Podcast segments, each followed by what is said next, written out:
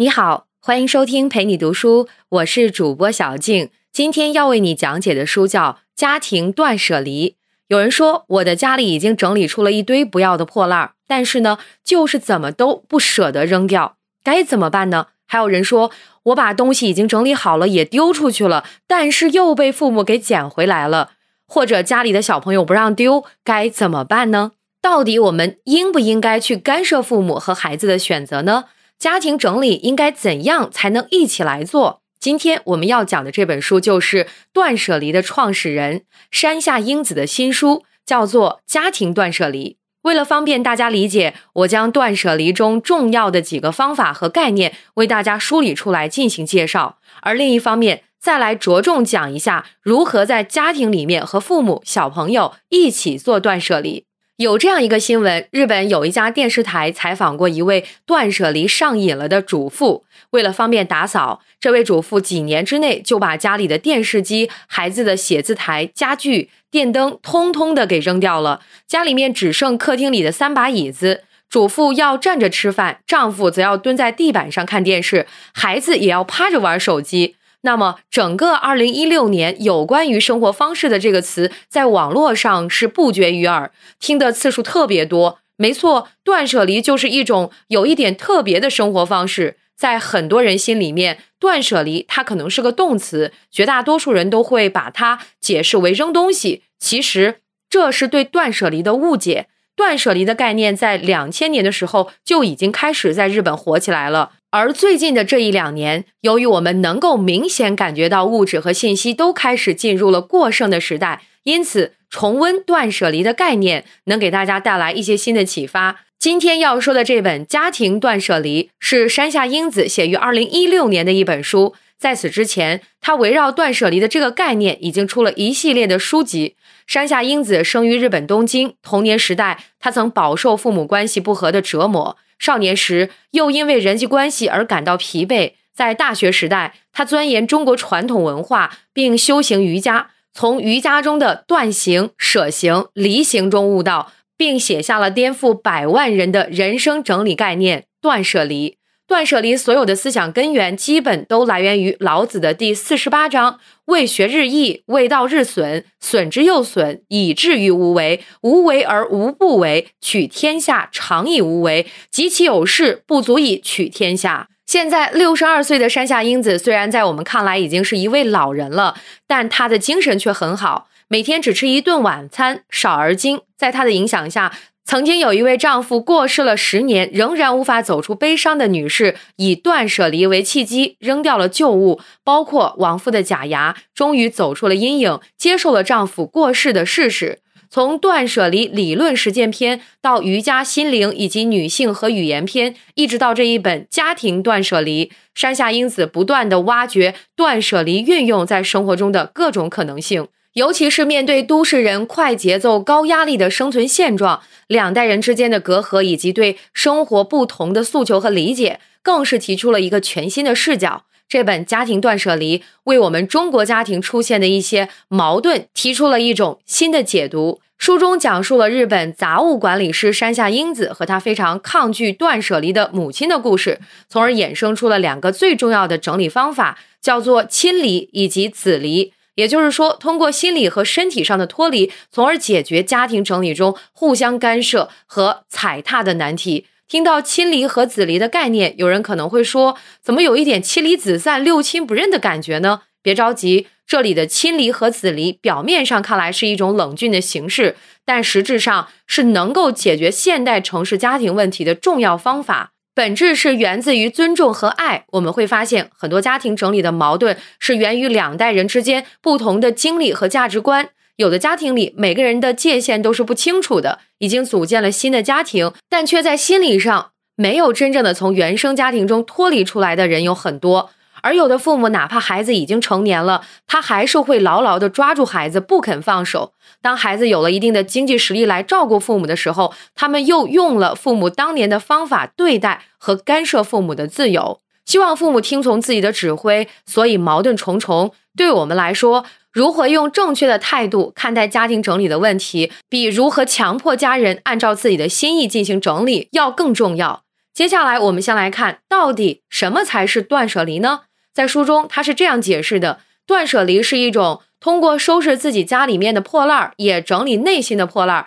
让人生变得开心快乐的方法。断舍离提倡的是一种为生活做减法的理念，它也叫做不整理的整理法。通过不断审视内心和决断，从而修炼心境，脱离囤物的固执心态。那么，我们为什么到了一个需要断舍离的时代呢？包括现在已经年过花甲的山下英子本人，他也还在不断的进行着这个理念的传播。那么，中国通过几十年的发展，在现在已经达到了一个物质相对丰富，甚至局部地区会有过剩的这样的时期。因此，在物欲的泥沼之中，我们需要有一种空杯和清零的形态，需要时常叩问自己的心门：我们真的需要这么多东西吗？我们在拥有物质的同时，是否也已经被物质拥有、被它操控了呢？而说到家庭断舍离，我们又该如何在心理层面保持与父母的脱离呢？其实，我们每个人在成年之后都应该有一个自己完整意义上的家庭系统，但是很多人都会受到各种各样的因素的影响，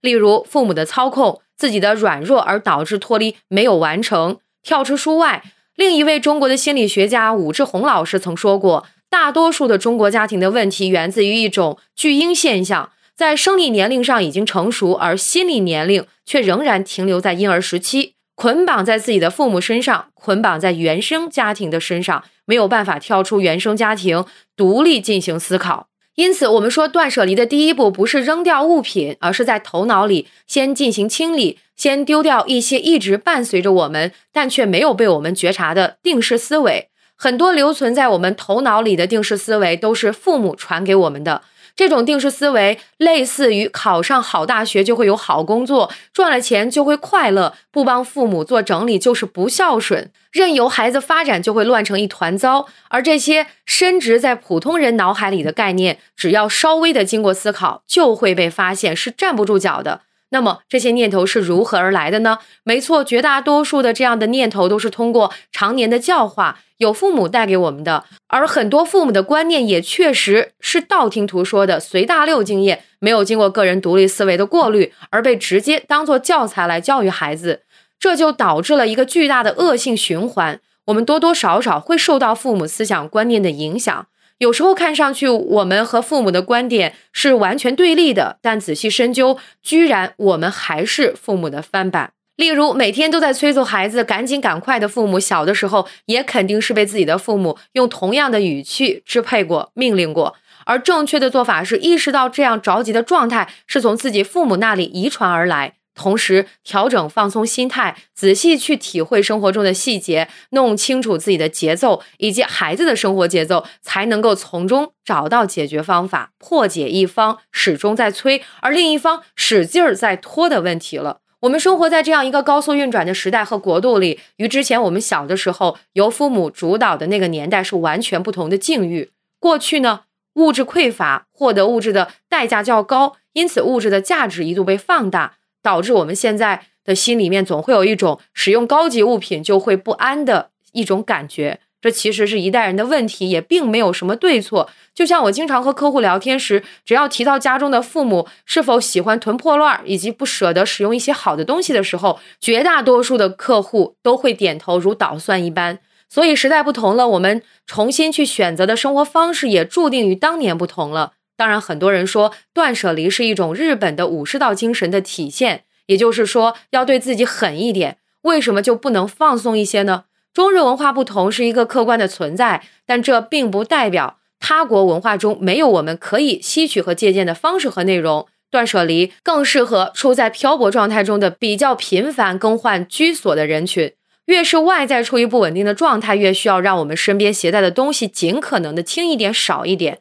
这样的话，我们才能够轻装上阵，化解旅途的疲劳和乏累。所以在具体做断舍离之前，先要清理你的头脑，要明确使自己具备独立的思维。时代不同，生活观点也不同，不要被父母的思维模式取代了自己的独立思考的能力。生活是你自己的。那么接下来，让我们来看一下，如果我们想要去实践断舍离，应该从哪里下手呢？断就是断绝想要进入自己家里的不需要的东西。舍是舍弃家里到处泛滥的破烂儿，离就是通过不断的重复断和舍的动作，最后到达一种脱离对物品的执念这样的状态。如果用两个字来概括断舍离的方法和要点，那就是现在和我。现在是指要把判断的时间轴放在当下，而我就是做判断的唯一主体。我现在是否需要，是否适合，是否舒服才重要。而物品本身的价值要排在我的价值的后面。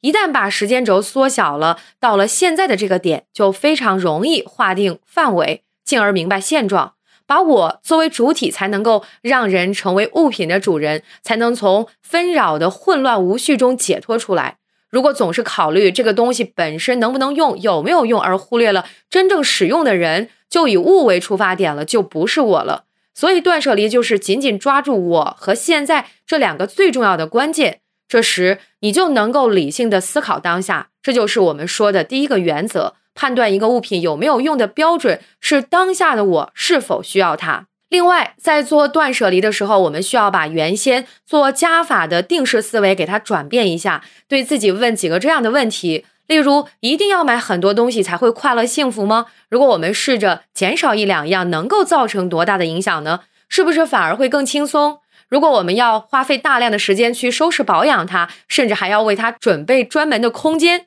那么我们选择不跟它发生关系，把它请出我们的家门，是不是就没有这样一层麻烦了呢？我们就能够节省更多的时间和空间，把这些精力放在我们真正需要做、想要做的事情上面。是的。知道很多大道理，但还是过不好这一生。明白的道理如何才能够变成行动呢？这是一条需要不断挑战和克服惯性的修行之路。当然，断舍离并不是都是痛苦的。当丢东西丢到一定的时间，便会产生一种快感，这种感觉会让你想更多的追求自由、畅快、轻松的可能性。因此，前文的奇葩新闻也就不足为奇了。这就是我们说的断舍离的第二个原则。转换定式思维。下面我们来说说具体的做法，如何进行家庭的断舍离呢？第一个步骤就是一定要先规划好时间，从什么时候开始来做这件事，一定是第一个来想的是选好时间后再选定场所。我到底要从哪里开始进行断舍离呢？可以选一个类别。如果你的时间场所不确定，你就很难进行。规划好之后，我们开始从用不着的东西开始扔。那么很简单，只要丢掉那些怎么看都像是垃圾的东西，比如说别人送给你的你却不喜欢的礼物，放置了一年以上仍然没有使用过的物品，还有一些根本就没有价值的收藏品，都是可以先要丢弃的。那么第二步是丢掉不需要的东西，不需要的东西一定要以我现在需不需要来进行考虑。如果你处在不断的纠结和犹豫中，请不要停下来，正视内心的这种纠结，因为每一次纠结都是对过去。选择的一次叩问，我们要不断的培养自己的决断能力，能够根据自己的意愿去做决定。当你不断的去进行断舍离，去修炼它的时候，你会发现你的优柔寡断的这个问题就慢慢的解决了。第三步，我们要讲到对于非常难以舍弃的东西要表达感谢，但是有一些物品光表达感谢也是很难丢掉的，因为上面会有一些我们深深内疚的部分。如果你觉得真的，对你的物品很抱歉的话，那也要说一句对不起。不要小看一句对不起或者谢谢你这样的形式感，其实能够为我们顺利的丢掉一些物品带来很大的助力。不妨试一下。那么第四个步骤，可能很多人都会觉得有一点点不知所措。是的，第四个步骤叫做扔掉你的收纳用品，也就是当你断舍离进入到一定阶段，其实你的物品根本就不需要为各种各样的框子、架子、瓶子收纳起来。因为你真正需要喜爱并且能够真正拥有的东西数量是非常有限的，那些看上去好像可以为我们制造一些空间的收纳品，反而在占据着空间，只能让我们为囤积更多的物品做好了温床。所以，尽可能大胆的扔掉你的收纳用品，这才是真正的整理，才是真正的断舍离。断舍离的概念源于瑜伽修行，我认为它的精华在于一个“放”字，第一个词叫做放心。放下你的执着心、自恋心，放下你想要去改变、扭转别人的思维，从而能够放下手中之物。当然了，它也可以延伸出一些，例如说我们想要去紧紧抓住的一些关系。但我们从心态上面要先学会放下这些东西。如何做到放下呢？第一个就是要先去检验自己的内心。是不是在心中会有一些想法和念头，是出于对别人的一种不切实际的期待？例如，在讲家庭断舍离时，很多人都会觉得自己身为成年人，那么理所当然有能力也有义务应该去帮助自己的父母进行断舍离。而这样的一种想法，其实就相当于把种子撒在了别人的田地里，然后期待长出果实来。当没有合适的种子按照自己之前预判去长出来的时候，你会非常的愤怒，会非常的焦虑。所以，我们讲，先要放下手中之物的前提是放下执着的心。让父母也好，子女也罢，都能够顺从他们自己的意愿去选择、去决定，而不要带着以爱的名义去横加干涉。第二个放叫做放手。当头脑意识中有了这样的意识之后，只需要稍微的尝试松开紧握的东西，看看自己的身体反应会不会变得轻松。一旦感觉到稍有愉悦，就要蓄势进攻，增加放开的幅度。放手的过程就是放下错误的欲求和清理烦恼的过程。通过由手及心的思考，就会迎来通达的高阶境界。我们都知道，乔布斯家中的客厅里也只有一杯茶、一盏灯、一点音乐和一个可供打坐思考的垫子。第三个放叫做放生。我的很多客户都会问我这样的一个问题：明明物品还有价值，就这样白白扔掉了，岂不是很可惜吗？通常会有这样的想法，是没有把自己放在自然和社会这个大环境中去思考。物品如果在你的手中被遗忘，没有发挥任何的价值，不代表它本身无用，而正因为它的价值需要继续的发挥，因而需要我们像放生一样，将它放归自然和社会界中，相信它可以去到最需要的地方，继续完成它的使命。这种给予他物自由的行为，就会变成一种积极乐观的动力，因为你在放手的时候，已经拥有了赐予物品第二次生命的权利了。你不但没有失去它，反而获得了力量，这就是其中的奥妙。如果你做不到放心、放手和放松，那我们不妨再来看看作者山下英子是怎么做的。在书中，他提到了关于他自己的三次亲离：第一次是从学校毕业进入社会，第二次是结婚，第三次亲离就是和不愿意断舍离的母亲在心灵上进行脱离。从小就和母亲关系紧张的山下英子，母女关系真正得到缓和，是她第三次亲离，也就是通过家庭断舍离的方式再次进行脱离。这不仅仅是物理性、空间性上的一种距离，更多的是心理上真正的独立。我们俗话讲“距离产生美”，我们会发现，经常有一些家庭里面，婆婆和媳妇儿有很多矛盾，这是一个千年不变的一个难题。那么，其实最好的解决办法就是三个字：分开住。有了一定的距离之后呢，彼此之间都会相互尊重，给对方空间。其实并不是我们说不尊重老人，或者说不关心父母，而是表面上看上去没有任何能够表现出孝顺这样的行为，但深处的好处是非常显而易见的。说完了重要的亲离，我们再来讲讲子离。如果说亲离是作为子女的我们不要过多的干涉父母长辈的生活方式和意愿的话，那么子离。则是我们作为父母，也不要将自己的价值观强加给孩子的方法。山下英子也曾经出于为他好这样的想法，把上大学的儿子的漫画书和杂志都通通扔掉的经历。虽然打着爱的旗号，但其实只是因为自己不能忍受房间里面堆满了书这样的一个现状罢了。而儿子说出了自己的感受时，山下英子才猛然发现，做父母不把自己的价值观强加给孩子，这是一道底线。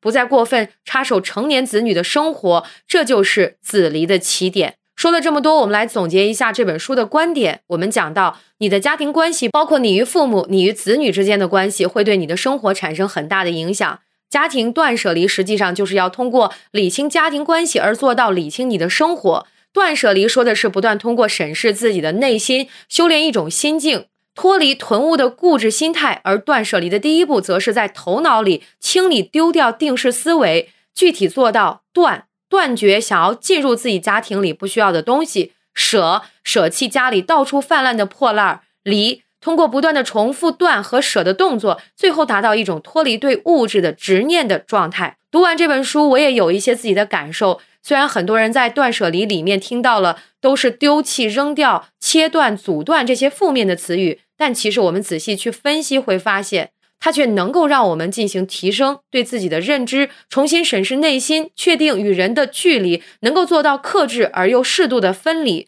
当我们清晰的去决断自己的时候，迎接着而来的才是享受我们的拥有和物品和平共处的幸福快乐的感觉。围绕着家庭断舍离出现的各种问题，都是亲子关系的问题。能够意识到这一点，就给每一个家庭成员以适当的空间和距离，不过分干涉，不强迫控制，就可以轻松应对了。老子中有这样一句话，叫做。故有之以为利，无之以为用。这是因为我们了解了无用的概念，才能够明白无用的用处。其实无用才是最大的有用。学会向无用借力量，因为那里有着更多的可能性。非常具有哲学奥义的一个深刻道理，必须由你亲自通过行动才能够逐步的体会。希望大家通过学习断舍离以及家庭断舍离，能够真正明白我们生命中。紧紧抓住的人事物都是那么的有限，因此应该更加的珍惜、享受当下。